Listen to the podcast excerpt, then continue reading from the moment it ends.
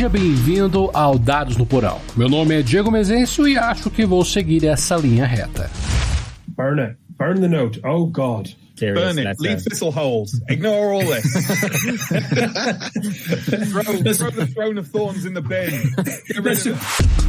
Já joga os dados na mesa, pega um pedaço de pizza e enche teu copo. Vamos falar sobre a linearidade na narrativa de RPG. Esse é o episódio 35, Railroad.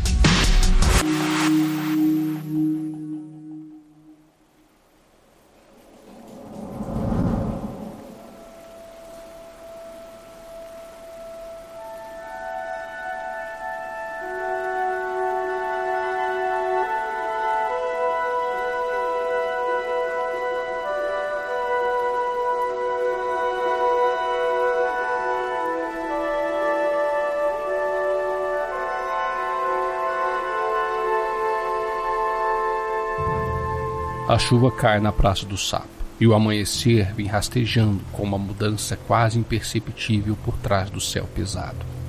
O outono chegou em Narugor e em Forticado. É tempo dos bem-sucedidos sentarem e esperarem por um clima de viagens mais favorável. Um tempo para as famílias carentes e enfermas temerem as dificuldades que virão. Um tempo para os desesperados fazerem uma tentativa final. Em outras palavras, um típico outono entre os que vivem à sombra de Davokar. Mas apesar de tudo estar como de costume, os últimos dias foram caracterizados por uma atmosfera estranhamente suave, quase sinistra. Todo mundo sente isso, mesmo os bem-sucedidos, que não deveriam ter nada com que se preocupar. Um nó na garganta, uma dor ardente na barriga a maioria guarda a sensação para si mesmo, pensando que é a causa pela mudança do clima. O resto diz algumas palavras ao seu vizinho, amigo, amante, mas deixa descansar uma vez que tem certeza de que tudo está como deveria ser. E agora a terra nos castiga. Em sonhos a única pessoa que parece levar a sensação a sério é o louco Turud, encharcado do lado de fora dos salões de Simbaro, delirando sobre suas visões de sonhos noturnos, sobre um berro recorrente que é abafado pelo rugido do vento e as chuvas fortes. Mas assim que a cidade começa a acordar, Torud também é silenciado por quatro guardas da patrulha da cidade, arrastando para a penitenciária, acusado de perturbação pública. Tudo fica em silêncio. Tudo está parado. Todo mundo acorda para um novo dia, com um nó na garganta e uma dor ardente na barriga.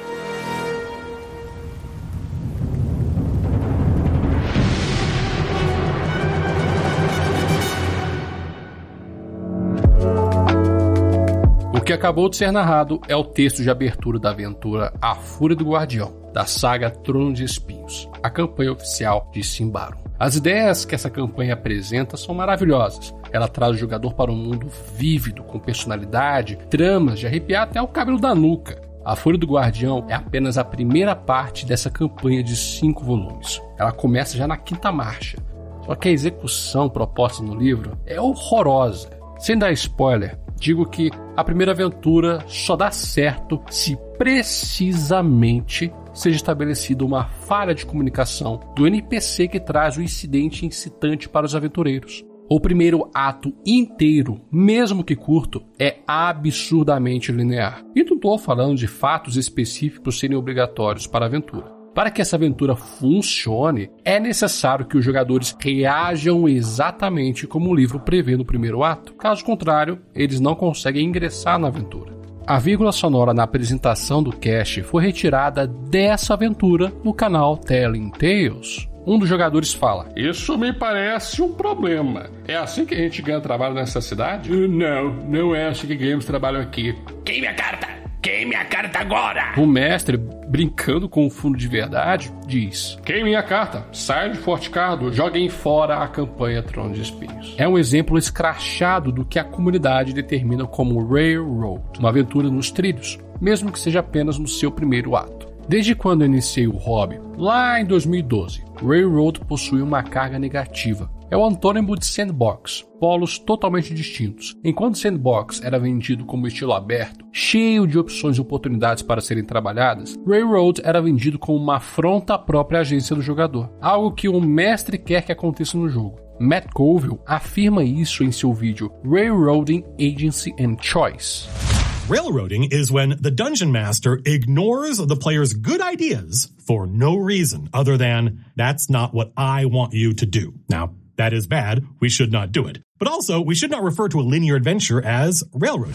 Como sempre, o link para o vídeo está na descrição. O vídeo é muito bom, só que eu não concordo 100% com ele. A minha discordância vem justamente da sua definição de linearidade, de forma a distinguir a prática ruim da prática, entre aspas, aceitável. A justificativa do Matt seria que, na linearidade, existe apenas uma limitação da escolha dentro de um jogo sandbox e que assim a agência do jogador não é totalmente prejudicada. E que Railroad é o extremo controle da narrativa exercida pelo mestre. Eu acredito que são apenas duas práticas de um mesmo espectro. O narrador pode orbitar entre práticas boas e práticas ruins e continuar sendo Railroad. Há aquele que permite a escolha genuína do jogador, que permeia por uma estrutura ou finalidade a ser seguida, e aquele que não permite escolha alguma. É necessário que o jogador faça exatamente o que é proposto, senão a aventura nunca será concluída. No segundo bloco, vou falar mais da prática que permite uma escolha genuína e da passagem de uma estrutura ou finalidade. Neste bloco, eu vou dedicar para a reflexão da prática ruim. É, a parte chata vai ser nesse bloco. Hum, que absurdo! E quanto que eu fui chato nesse podcast? Sempre. Ah, eu, eu vou ignorar essa afirmação. Típico. Fazendo aqui a reflexão, vou retornar em dois casts do DNP. Vou falar sobre a força motriz que o personagem é para a narrativa, como mencionei no episódio 15, o personagem faz o plot, e também vou falar brevemente sobre a ilusão do poder exercida pelo mestre, mencionada no episódio 20,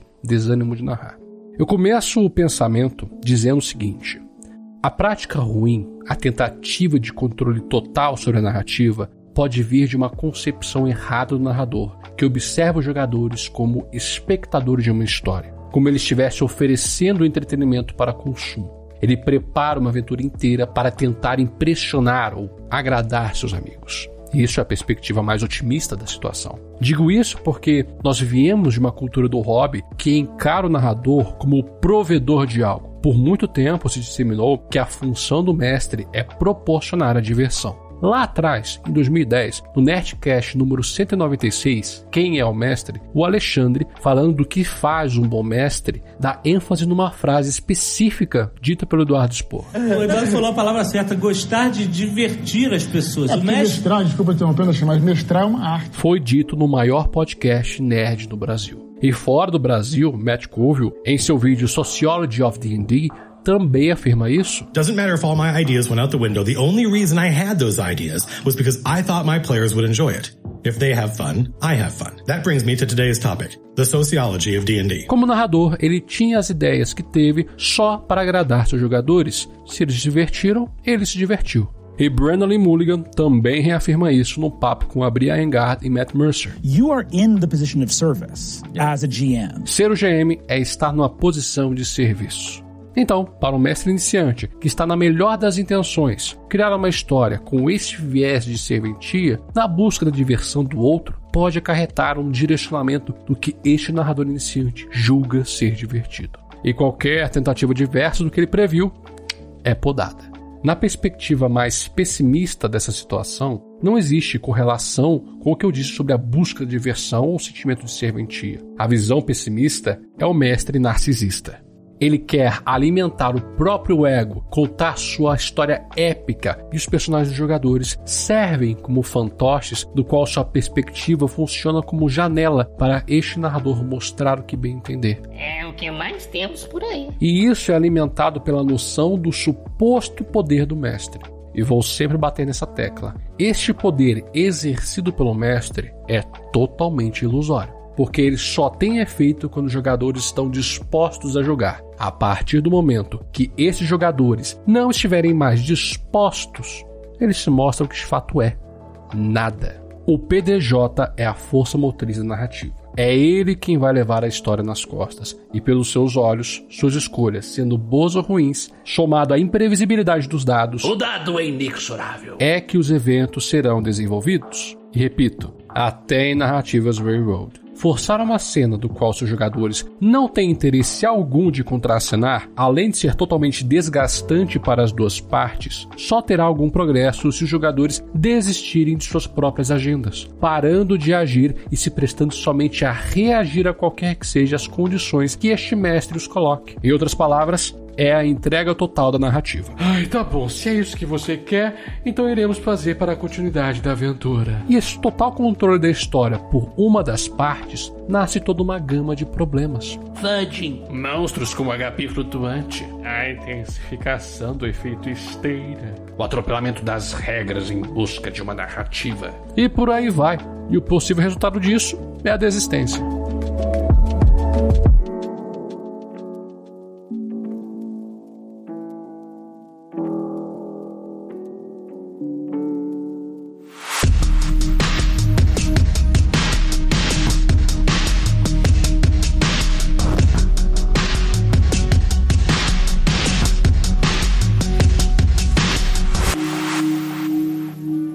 Bloco anterior, falei muito da prática ruim de Railroad. Agora vamos falar da prática boa. Ah, isso aí é mentira. Como é? Não existe. Ah, não tem prática boa do Railroad. Não, existe. E tem um exemplo. Duvido. Com o estouro das streams de RPG, estamos abarcados de exemplos bons e ruins. E temos um exemplo brilhante de Railroad feito de uma forma boa: Exandria Unlimited Calamity. Uh, welcome to Exandria Unlimited Calamity. Calamity. Uh, if you were expecting a fun one, you're not getting one. Uh, this is a story of grief, betrayal, loss, and the panic of the coming of a new age. Calamity.